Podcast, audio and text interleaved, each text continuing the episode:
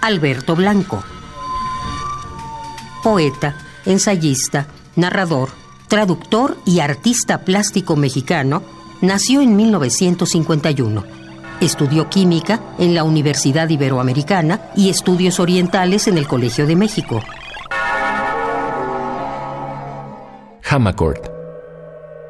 Llegó como llegan todas las cosas grandes, sin hacer ruido garabateando en una servilleta mientras esperaba su platón favorito, espagueti a la putanesca, escribió una palabra, Hamacord.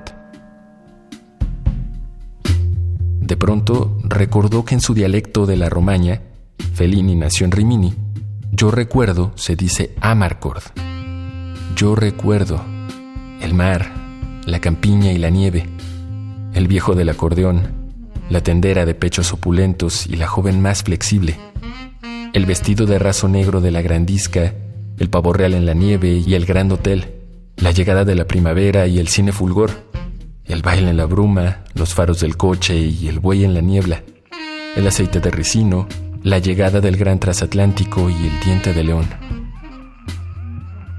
La memoria impone sus leyes inexorables. Mis recuerdos más entrañables, a fuerza de visitarlos tanto, son los menos fieles. Entre más recuerdo, más me alejo de lo sucedido. Más y más la literatura y el arte van tomando el lugar de la vida. No es la fidelidad, sino los deseos los que informan mi memoria.